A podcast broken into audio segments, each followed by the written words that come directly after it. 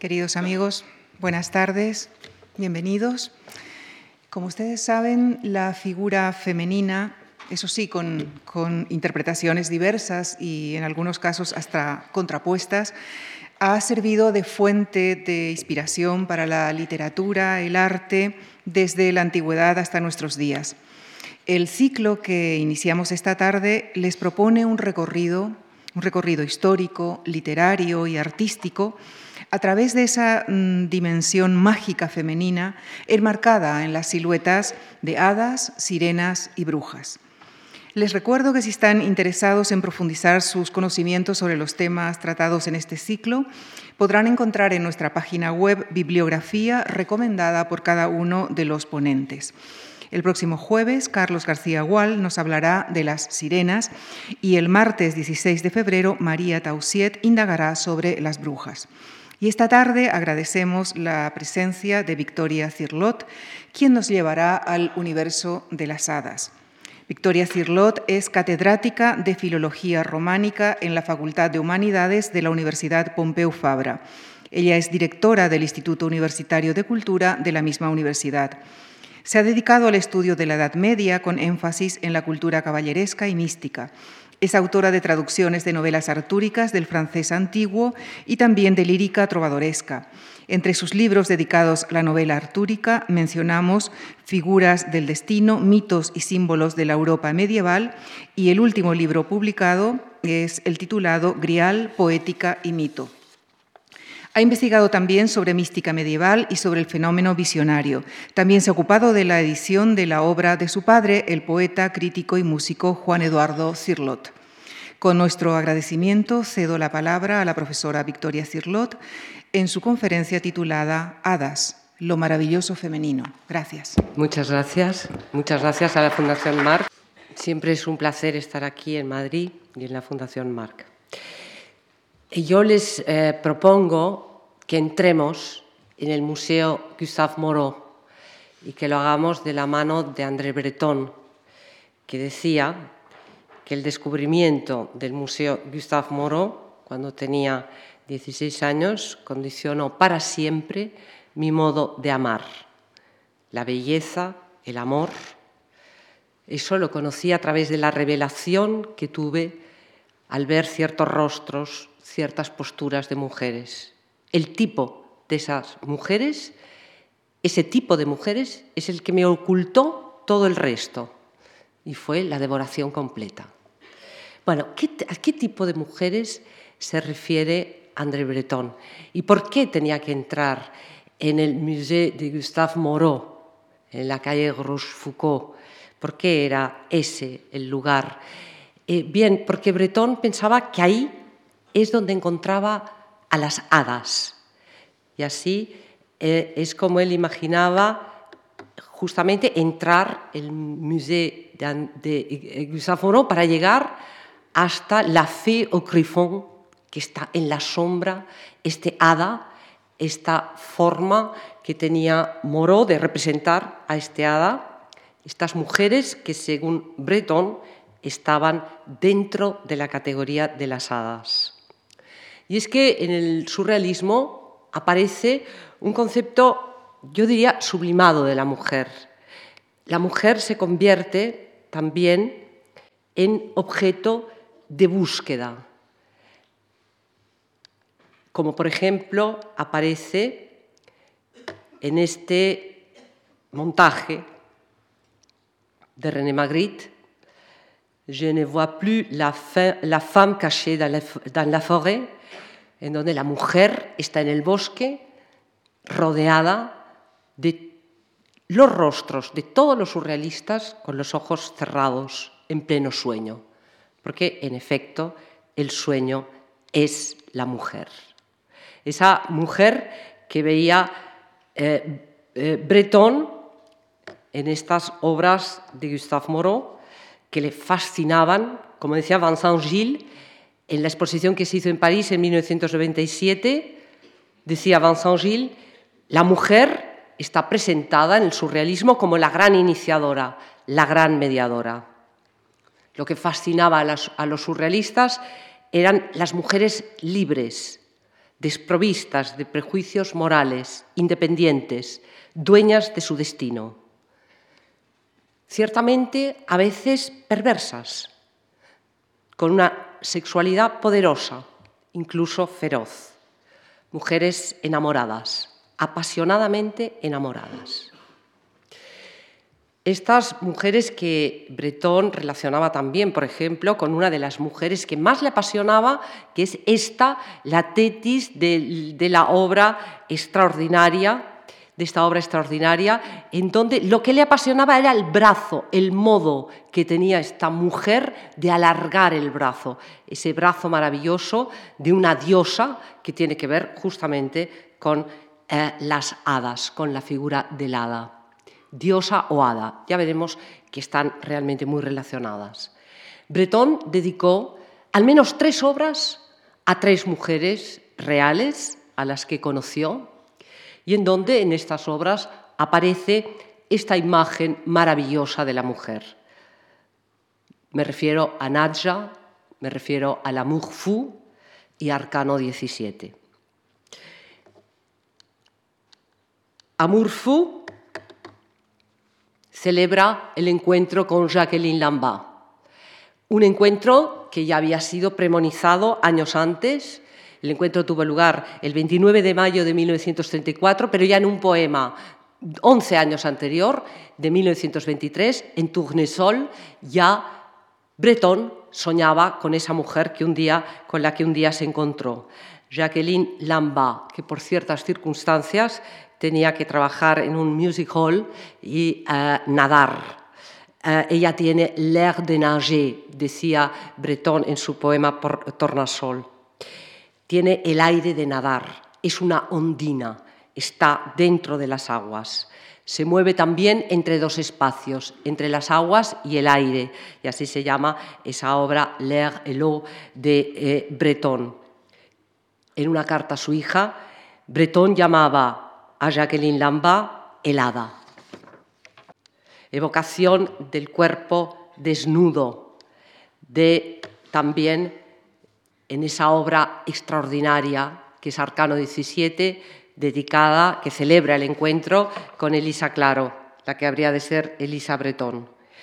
En Arcano XVII ahí aparece Melusina, que es la que inspira toda una reescritura del mito y que ya en la obra de Breton no tiene nada que ver con la serpiente perversa de todo el imaginario de fin de siglo, sino que realmente lo que hace Breton es inscribirla en la línea de Eliphas Levi y su Histoire de la magie, en donde este gran ocultista trataba de esta figura maravillosa de la mujer que es el. Y eh, en esta obra dedicada a Elisa, de la que dentro de un rato también volveremos a hablar, eh, lleva a cabo Breton todo, como les digo, toda esa reescritura del hada Melusina, Melusine après le cri, Melusina después del grito, yo veo espejearse sus escamas en el cielo de otoño. Melusina después del grito. Bueno, ¿cuál es el origen de todo esto? El origen de todo esto lo encontramos en el siglo XII. Lo encontramos en el momento, en la época de nuestra cultura occidental en que tuvo lugar el invento del hada amante, que es una figura propiamente medieval. Dentro de la figura del hada tenemos que aceptar dos rostros de entrada. Luego veremos cómo el segundo rostro también se polariza en otras dos imágenes. Pero de entrada vamos a hacer una distinción importante para empezar a aclararnos acerca de qué es eso del hada. Y esa primera diferenciación consiste en, por un lado, eh, comprender la presencia del hada como hada madrina, una figura realmente eh, realmente maternal, que está muy ligada a la tradición clásica, son las herederas de las antiguas parcas, pero junto a esa herencia y esa tradición emerge con una fuerza inusitada esa figura del hada amante. Esa figura que será muy trabajada en las novelas de los siglos XII y XIII y que coexiste con el hada madrina o el hada como figura maternal.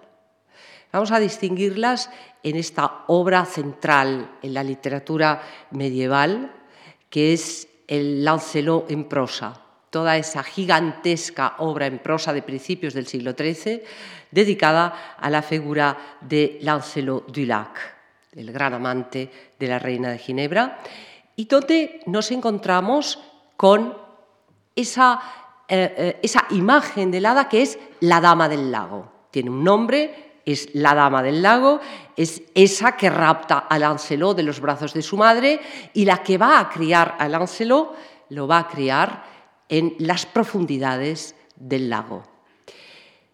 Eh, aquí encontramos una definición de lo que es el hada. Dice el cuento que la doncella que lo había raptado era un hada, fe. ¿eh? A estoy en apelés fées, eran llamadas hadas.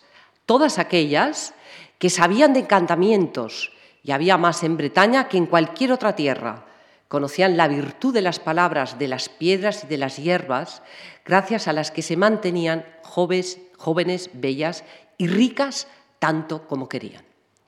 Es eh, esa imagen espectacular de belleza, de riqueza, la belleza y la riqueza, junto al conocimiento de artes muy especiales. Sabían de piedras, sabían de hierbas, sabían de encantamientos.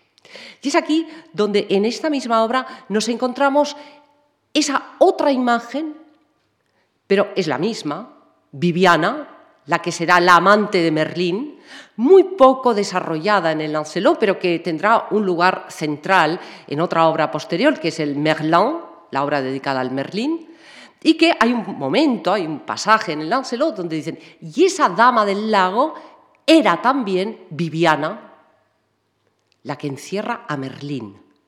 Y ahí hay como un rostro un tanto perverso de la Dama del Lago, porque una cosa es la Dama del Lago que se cuida de Lancelot y otra cosa, naturalmente, será eh, esa Viviana que encierra a Merlín. Bueno, la dejamos para un momento después. Nos vamos ahora a centrar, eh, en primer lugar, en esa imagen tan benéfica, tan protectora de la Dama del Lago, que es la que educa a Lancelot y la que lo educa en las mejores maneras cortesanas y caballerescas.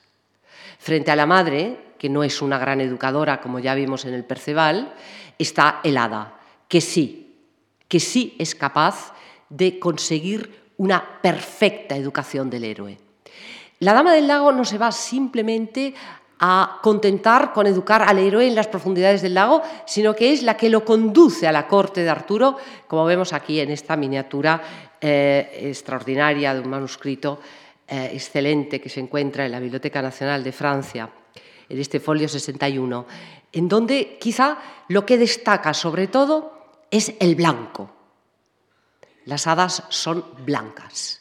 La blancura es uno de los atributos fundamentales del hada y es bonito como el artista que eh, le gustó ¿no? lo, de, mostrarnos esta escena en blanco, colocarnos a ese personaje con el yelmo azul que destaca inmensamente, que es un azul, casi podríamos decir, un, es un azul Yves Klein, ¿eh? pero junto a los demás, ese séquito con esa blancura, es así como le acompaña hasta la corte del rey Arturo, el rey más famoso de la época, y aquí ya la vemos vestida de rojo, pero protegiendo a su, a su joven, al que ella ha criado, mostrándoselo al rey, cediéndole para que tenga lugar la investidura caballeresca. Siempre se ocupará de él. Y aquí, en cambio, contrasta claramente, contrasta claramente la figura de la Dama del Lago con la Morgana que aparece en el Ancelo en prosa. Porque la Morgana se caracteriza, el hada Morgana, que es el otro hada, la otra hada fundamental de este gran relato en prosa, esa se caracteriza por una cierta, yo diría, o, no tan cierta, por una maldad declarada, y es que Morgana es la poseedora la constructora de un espacio terrible que es el valle sin retorno, es ahí el lugar y el espacio que ella domina absolutamente, es ahí en donde va a encerrar a los caballeros. Se caracteriza Morgana por ser la que encierra a los caballeros en la prisión. Esos que no han llegado a amar nunca bien eh, y se les castiga o no la aman a ella. Morgana es un hada en el Lancelot en prosa poco o nada amada. Y su venganza consiste justamente en eso, en encerrar a los caballeros. Bueno, es muy interesante porque aquí aparecen dentro de este relato una gran cantidad de variantes, de variaciones sobre ese gesto de la mujer que encierra. Recordemos que una de las primeras imágenes que aparecen en la primera novela artúrica europea, que es el Erec de Chrétien de Troyes, ya nos encontramos que la última aventura donde entra Erec, la joye de la corte, la alegría de la corte, es ese espacio que está totalmente, herméticamente cerrado por aire, Nadie puede entrar por nigromancia, dice el texto, y cuando finalmente Erek entra, se encuentra ante una doncella bellísima que está en el lecho. Cretien no dice que es un hada, pero indudablemente cumple todos los requisitos del hada. Y Erek se tendrá que enfrentar con el caballero, que es prisionero de la dama, prisionero de la doncella. Ahí ya nos encontramos con esa imagen de esa figura maravillosa que se dedica a controlar, a dominar al caballero y a tenerle ahí como servidor suyo, sin dejarle que salga fuera, al exterior. Y ese es el rasgo que aparece aquí en la Morgana de, este gran relato en prosa, frente, por ejemplo, de nuevo volvemos a ver a la Dama del Lago, en esta escena en donde de nuevo la volvemos a ver tremendamente protectora, como es de inmediato la que acude junto a Lancelot para curarle de su folie, de su locura. Lancelot es uno de esos que enloquece. ¿eh? Esa locura que aqueja de pronto a los caballeros artúricos, como el pobre Ivain, eh, como también finalmente la cosa acabará en el Furioso, ¿eh? en el Orlando. Hay esa tendencia a mostrarnos ese repentino ataque del caballero que enloquece, se vuelve loco, y aquí como eh, la dama del lago lo cuida, lo salva de su locura. Bueno, con esto quiero simplemente que entremos en lo que podríamos llamar la polaridad de esta imagen maravillosa de la mujer.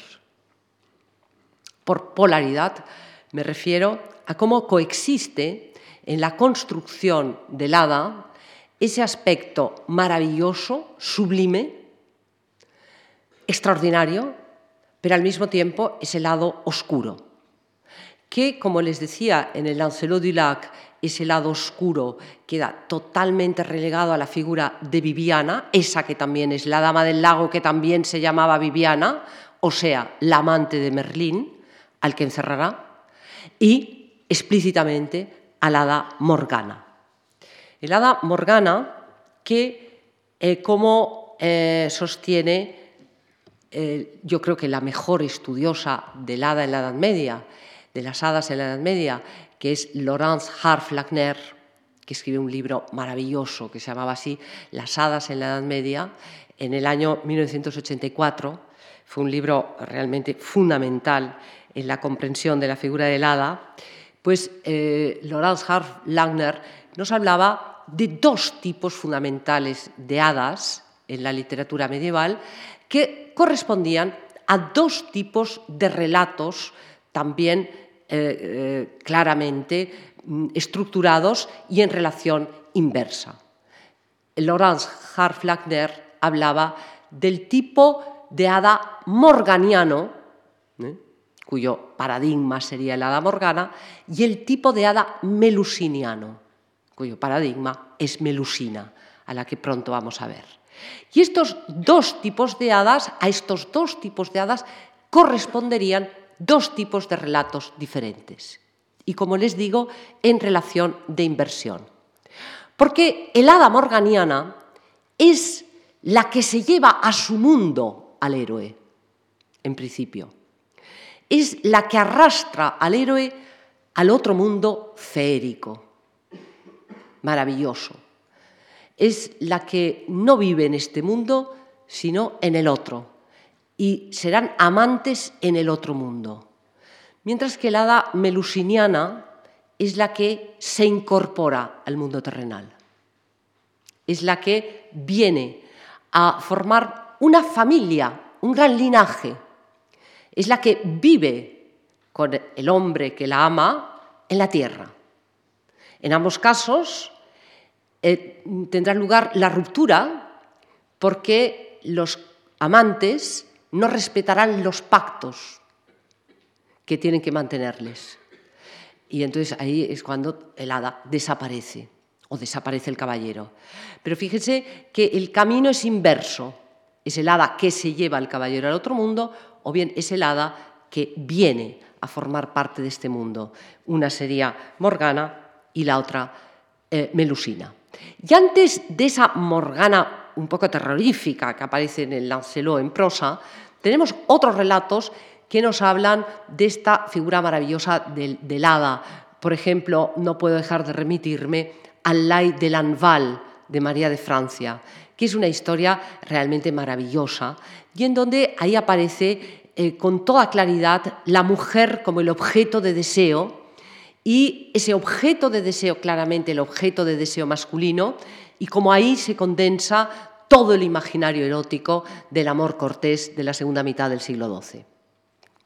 Hago referencia un momento a este maravilloso cuento de María de Francia, donde Lanval es un caballero que el pobre no tiene, no tiene bienes, no tiene nada, y vive en la corte de Arturo completamente olvidado de todos, porque no puede ejercer esa virtud que es la propiamente caballeresca, que es la donación, dar, dar regalos, botines, mm, armas, no tienen nada para dar.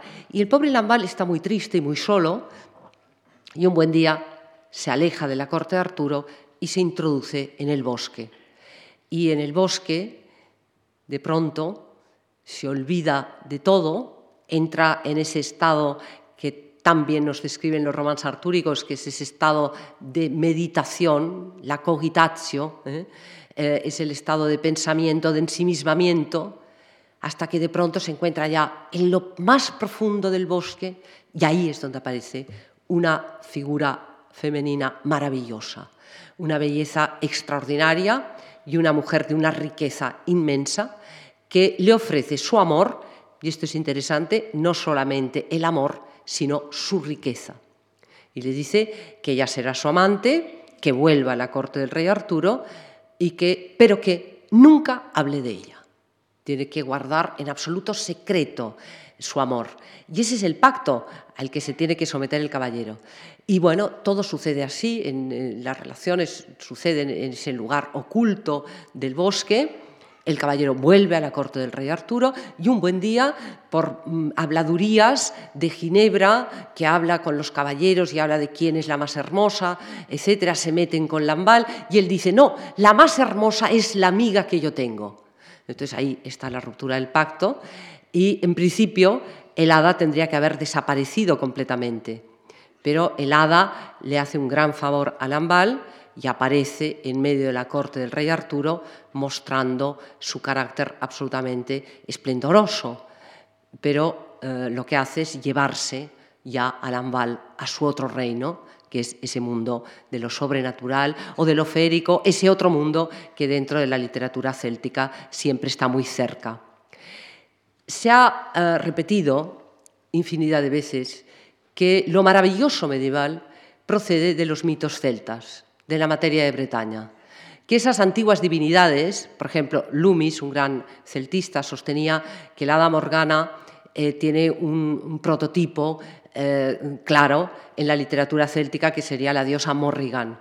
Son divinidades que siempre están muy cerca de las aguas, son eh, figuras extraordinarias, como por ejemplo esa que aparece también en El Caballero del León de Chrétien de Troyes, aunque nunca se diga que ella es un hada, la Udine, la Dama de la Fuente, pero que comprendemos ese carácter maravilloso justamente por el contacto con las aguas y porque Ivain la consigue pero cuando no cumple el pacto, desaparece. Eh, lo que tendrá que hacer Ivain es un trabajo muy difícil, que es saber encontrar el equilibrio entre este mundo y el otro, el otro donde vive ella, la dama de la fuente, y este mundo, la corte de Arturo, no dejar que pase demasiado tiempo, en fin, esa es la historia del Caballero de León, en donde también emerge esa figura maravillosa de la mujer. Eh, junto a las novelas artúricas hay que decir que hay toda una serie de relatos escritos en latín, en donde autores como Burkhard de Worms, siglo principios del XII, finales XI-XII, o Gautier Mapp del siglo XII, o eh, Gervasio de Tilbury, estaban recogiendo tradiciones de origen folclórico en donde nos hablan de esas mujeres extraordinarias que viven en el bosque y poseen poderes sobrenaturales. Bien, esta sería, con toda probabilidad, esa tradición que está detrás y que tan extraordinariamente fue elaborada por eh, el imaginario cortés y caballeresco que necesitaba construir esa imagen maravillosa de la mujer, esa imagen de esa mujer que vive en el bosque. Como ahora aquí nos encontramos con eh, estas miniaturas referidas a la hada Melusina, ese otro modelo, ese otro modelo de hada contrapuesto al tipo morganiano, muy bien estudiado por François Clear Colambani, La Fée Melusine au Moyen Âge, eh, en el año 1991. Son dos los autores que construyen la historia de Melusina. Bueno, dos autores franceses, Coudret, como ven aquí, Le roman de Melusine ou L'histoire de Lusignan, o bien Jean d'Arras. Jean d'Arras, eh, Coudret se basa en Jean d'Arras, eh, que escribe para el duque de Berry. Arras era un hombre cultísimo que, eh, por ejemplo, conocía a ese Gervasio de Tilbury que lo cita en su obra. Con todo estamos ya en una época posterior a los siglos XII y XIII, con los que he empezado a referirme. Estamos en un momento eh, ya posterior. Jean d'Arras escribe en 1392 para el célebre Jean de Berry eh, y su hermana María Duquesa, dos descendientes de Lusignan, y les construye la historia de Melusina, fíjense, para mostrarles que su gran antepasado era un hada, el hada melusina. Todos los Lusignan descienden de ese hada melusina. Esta es la historia que escribe Jean d'Arras y luego Coudret, probablemente ese librero parisino del año entre 1401 y 1405, es cuando escribe este segundo román, eh, basándose en el anterior, en Jean d'Arras, y luego finalmente tenemos una obra no en francés sino en alemán, la de Thierry de Ringoltingen. Eh, y estos serían los tres textos que nos hablan de Melusina. Vamos a meternos en la historia de Melusina a partir de un par de manuscritos y a través de las imágenes, porque esta construcción de la figura maravillosa de la mujer en la Edad Media no es algo que dependa solo de los textos, sino también, como siempre, en una cultura del manuscrito, sino también de las imágenes. Son imágenes, como por ejemplo esta, de este manuscrito francés, también de la Biblioteca Nacional de París, que me parecen realmente extraordinarias y que nos cuentan mucho acerca de, ese imaginario. Eh, aquí la miniatura está dividida en dos partes todos estos árboles los que nos recogen la escena del encuentro del caballero con esas tres mujeres, de las cuales sobresale una de ellas, sobresale el hada, eh, sobresale esa vestida de color púrpura que señala con el dedo que eh, está señalando, levanta ligeramente el brazo izquierdo y apunta el índice en la dirección del caballero, mostrando así que dirige la palabra con dignidad. Todos van ricamente vestidos, ella sobre todo. Es bonito confrontar esta imagen con esta otra no sé si lo verán muy bien, pero en este caso eh, la, la, figura femenina es la que coge de las riendas el caballo y detiene al caballero. Ese gesto de claro dominio, de claro poder, es ella que le detiene y es así lo que dice el texto pero el miniaturista en este caso ha preferido no ser demasiado fiel al texto y mostrarnos esa imagen eh, maravillosa de esa mujer vestida tan ricamente, esa mujer con la que se encuentra el caballero. Es el encuentro en el fondo del bosque, ¿no? Es el encuentro en el bosque al lado de la fuente, y ahí aparece la fuente, helada que suele estar acompañada siempre de esas dos doncellas, el número tres sigue siendo importante, eh, como las tres parcas, o sea, se mantiene esta idea ternaria de la, de la figura femenina, y ya en la parte derecha o izquierda, depende de cómo, de la miniatura, vemos cómo se despide esa mujer del caballero en una escena eh, retirada, y vemos que ya el caballero va a partir y lo vemos por la postura del caballo que levanta la pata y la cabeza ya está fuera del marco, ya se marcha, pero ahí ya ha tenido lugar el encuentro y ha, ha tenido lugar también el pacto, el pacto amoroso entre Melusina y el caballero que culmina, culminará en el matrimonio. En esta, en esta miniatura se recoge uno de los aspectos fundamentales de Melusina, que es su eh, capacidad constructora. Melusina es la que puede y sabe construir y construye fortalezas.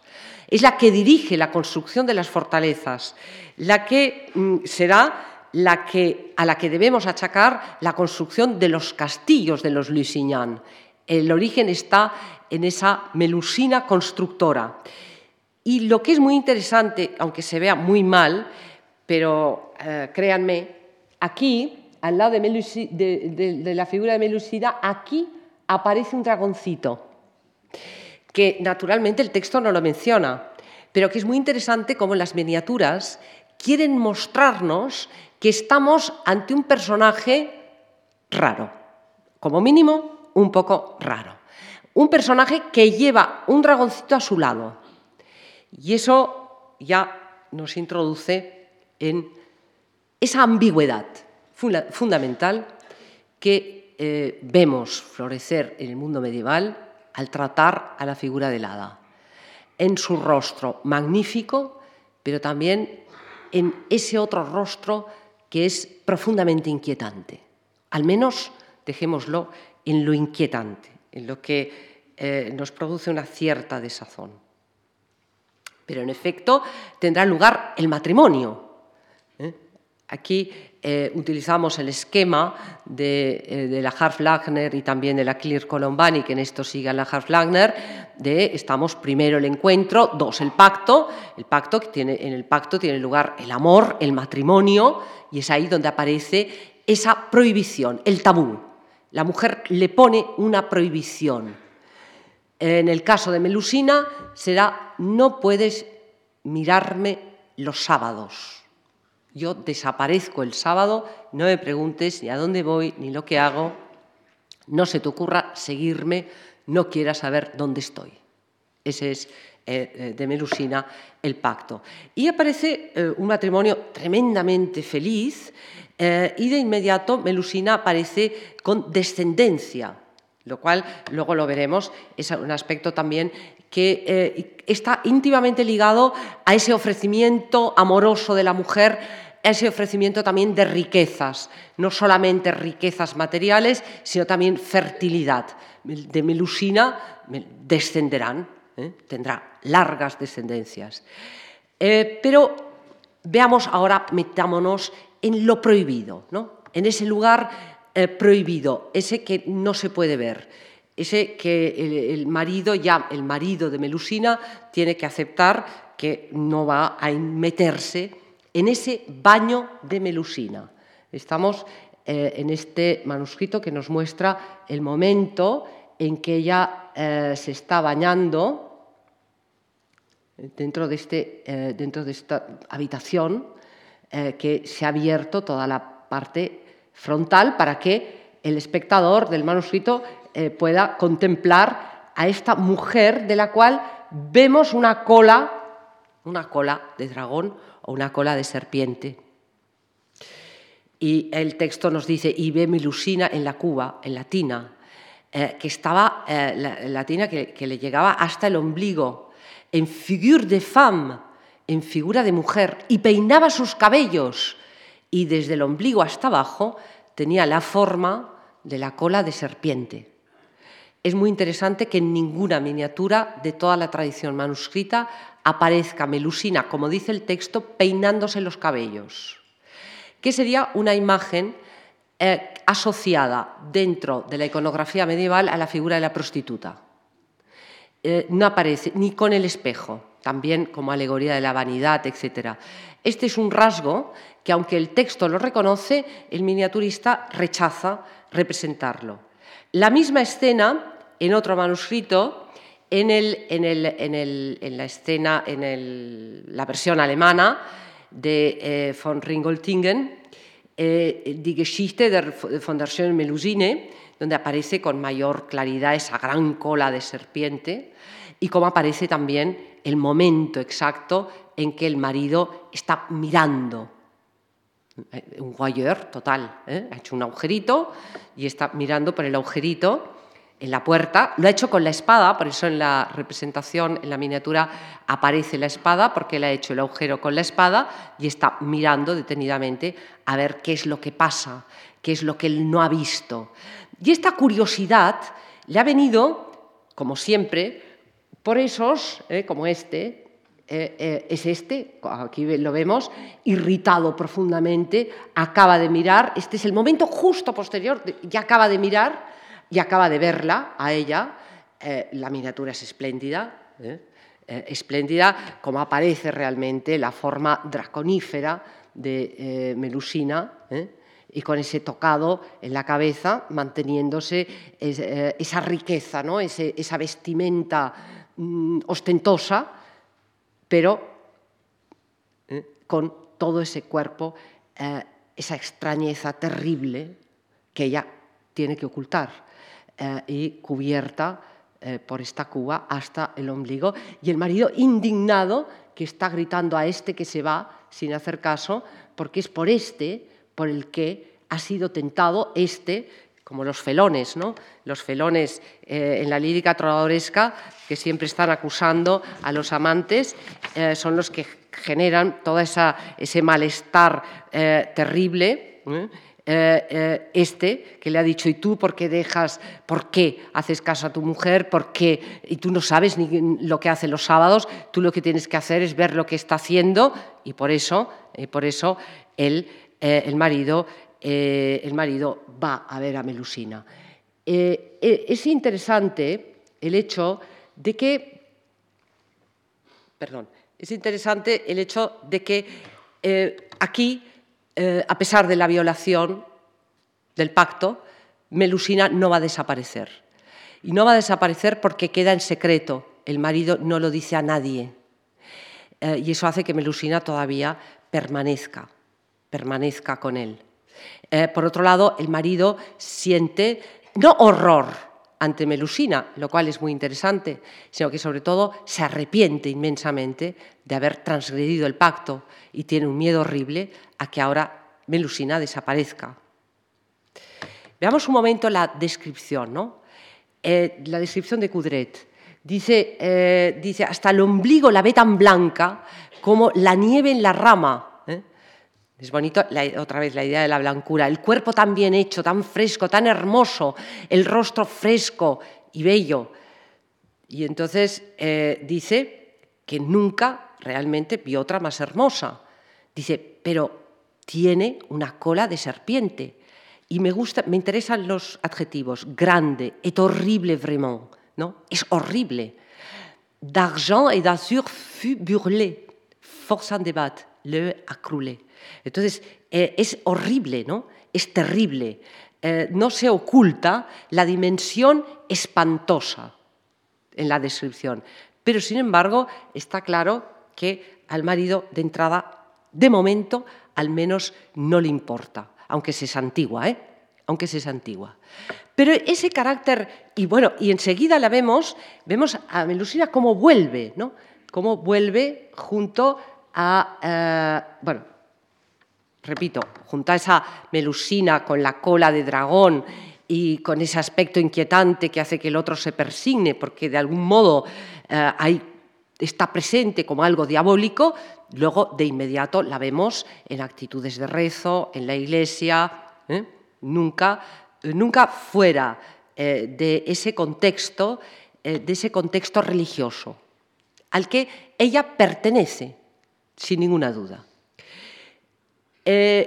Pero vuelve, vuelve al, al lecho con su marido y su marido la acepta. Y eh, aquí es muy interesante cómo la Françoise Clear Colambani eh, ha relacionado eh, esa imagen de Coudret, de ella retornando de Latina junto al lecho de su marido, la ha relacionado con esta imagen que aparece aquí, de un manuscrito hebreo, eh, en donde vemos como la mujer se está bañando y como el marido está en el lecho. De tal modo que al poner en relación las dos imágenes, la, la Claire Colombani dice que estamos, en el caso de Melusina, ante un rito de purificación. Dice, para comprender el caso de Melusina hay que entender a las relaciones entre el agua y la mujer. En Melusina, mitad mujer, mitad serpiente, se confunden virtudes acuáticas y cualidades terrestres. Su aislamiento cíclico todas las semanas, lejos de las miradas humanas y en contacto con la tierra y el agua, peinando sus cabellos, agitando la cola, corresponde al periodo en que toma contacto con el, elemento lunar, que ritma el tiempo y controla los poderes de las aguas y se puede designar como serpiente lunar. El sábado, día del sábado, pone el acento en el tabú menstrual. Designa en el contexto del román de Melusina el día en que las relaciones sexuales son prohibidas en el seno de la pareja. Es el día de la purificación, en el contexto judeocristiano, donde la mujer, por su impureza, es responsable de la caída. De algún modo, esa imagen de Melusina probablemente lo que está manteniendo es esa huella de lo que dice el Levítico, ¿no? las reglas relativas a lo puro y a lo impuro, la purificación menstrual de las mujeres eh, casadas. Bueno, en todo caso, llegará el momento en que, eh, en efecto, eh, el marido de Melusina hará público ese carácter, ese carácter oculto, serpentiforme de su esposa, cuando uno de sus hijos prenda fuego, como aparece aquí literalmente en la miniatura, prenda fuego a una abadía y se queme en la abadía también uno de sus hermanos. Y entonces ahí es cuando el marido, horrorizado ante lo que está ocurriendo, ante lo que está ocurriendo en la familia, ante el acto terrible de Geoffroy quemando la abadía, es cuando el marido exclama lors parla dispieteusement et dis devant tous holtement, ah, serpente, ¿no? Le acusa de ser serpiente y por ser tu serpiente está ocurriendo esto entre mis hijos, que uno se ha convertido en el que está quemando la abadía, ¿no? Bueno, a partir de ese momento, naturalmente, Melusina tendrá que desaparecer. De aquí la vemos abandonando el castillo, y aquí es el momento en que Melusina lanza el grito, un grito maravilloso, muy extraño y muy doloroso y eh, muy piadoso era ese grito. Es el momento en que Melusina lanza el grito porque tiene que abandonar el lugar. Y este momento, permítanme que retome de nuevo a André Breton, porque Breton lo que hace en Arcano XVII es relaborar ese grito de Melusina. Dice, eh, dice Bretón, Melusina, después del grito, Melusina debajo del busto, veo espejear sus escamas en el cielo de otoño. Su deslumbrante espiral circunda ahora por tres veces una colina poblada de árboles que se ondula a oleadas como una partitura en la que todos los acordes se pautan y reflejan eh, en los de la capucina en flor y más adelante. ¿Cuántas veces en el curso de esta guerra y de la precedente no habré esperado que retumbara el grito enterrado desde hace nuevos siglos bajo las ruinas del castillo de Lusignan? Melusina después del grito, Melusina ya no más bajo el peso de la fatalidad desencadenada sobre ella por el hombre solo, Melusina liberada. Esta es la interpretación de Breton, ¿no? que sería la melusina liberada, no la melusina dolorosa, dolida. Una melusina, aquí la vemos en, esta, en el lado eh, derecho de la miniatura, saliendo todavía con, eh, con el mismo gorrito que llevaba en la tina, con forma de dragón y con forma de mujer no como la otra que ya era solo dragón. Pero al lado la vemos en una escena maravillosa y es que Melusina retorna a amamantar a sus hijos. Eh, Melusina sigue cuidando de sus hijos y es la leche de Melusina la que mm, tendrá unas propiedades maravillosas y será la que nutra a los grandes a los grandes caballeros del linaje de Lusignan. Y este es un momento realmente privilegiado en el román y también en la miniatura, como, se realza ese aspecto tremendamente maternal de, eh, de Melusina, cuidando a los hijos en esos retornos en los cuales nunca más volverá a ver a su marido, pero sí a sus hijos. Y aquí tenemos una miniatura muy interesante porque eh, en esta miniatura eh, vemos eh, la imagen del hada, una imagen melusiniana que está muy cerca de la sirena. se, ha comparado, la Claire Colombari la compara con esta sirena amamantando y al parecer hay una relación muy estrecha entre eh, eh, el hada que amamanta a sus hijos y la figura de la sirena que también, que también eh, llega a amamantar a sus hijos. Bueno, de las sirenas hablará Carlos García Gual, no me voy a meter ni mucho menos, pero con esto quiero decirles, como de las brujas que hablará María, pero que son figuras que se tocan en muchas ocasiones, que están muy cerca que eh, a veces las características, los aspectos, los atributos, a veces se intercambian, incluso se contaminan. Yo eh, quisiera hacer referencia, eh, para terminar, quisiera hacer referencia a ese doble rostro que hemos estado viendo constantemente de la figura del hada. ese doble rostro que lo vemos eh, no solamente en la imagen perversa y declarada de una figura como la de Morgana de Lancelot en prosa, en donde claramente es una hada perversa, y que mm, la Harf Lagner sostiene que ahí eh, estamos ya ante un momento de cristianización y claramente una actitud en contra de todas esas tradiciones de origen folclórico, pagano, y que hay mm, justamente desde la cristianización un rechazo claro a la figura del hada y convierten al hada morgana en un ser realmente monstruoso. Bueno, yo no creo que sea única y exclusivamente debido al cristianismo. ¿no? Yo creo que eh, ese, carácter ambiguo, doble, incluso podríamos decir polar, ¿no? en que hemos visto desdoblarse incluso a la misma dama del lago, tan maternal, pero también es Viviana, donde hemos visto a Morgana, que en principio es eh, el hada que rapta al héroe al otro mundo, se lo lleva a su otro mundo sobrenatural, pero también la vemos como esa que aprisiona. ¿no? Eh, Melusina mismo, lo hemos visto a través de todas esas imágenes. Eh, Melusina como esa mujer maravillosa que encontramos en el fondo del bosque, pero también esa mujer con forma de dragón, de serpiente. bien, eso yo creo, a mi modo de ver, responde fundamentalmente eh, no tanto a la intrusión de, un imaginario cristiano, sino sobre todo a lo que es inherente al símbolo, y es la polaridad. Cómo eh, encontramos detrás, junto, detrás, oculto, pero ahí está, la figura maravillosa también está esa figura espantosa. Como la belleza contiene también el horror. Y creo que de un modo inmejorable lo, lo manifiesta toda la historia melusiniana y también estas miniaturas en donde asistimos a ese rostro maravilloso del hada, pero al mismo tiempo vemos ese aspecto profundamente inquietante. Y es como realmente, como si eh, la realidad no pudiera, no pudiera prescindir de eso, porque eso es lo real, digamos.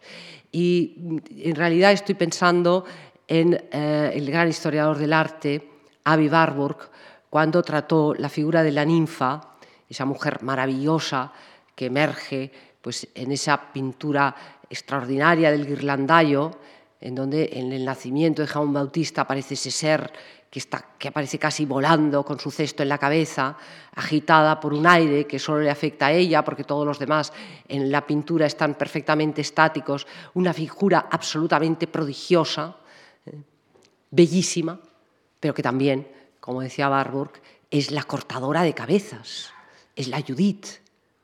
Entonces, eh, ese doble rostro yo creo que es el que hemos visto también en esa eh, figura del hada, en, la cual, sin duda, eh, Bretón veía también eso, pero quizás ahí es donde reside lo que Bretón llamaba ese punto sublime, en donde los contrarios ya dejan de serlo. ¿eh? el sujeto frente al objeto, el dolor frente al gozo, la muerte frente a la vida, la belleza frente al horror.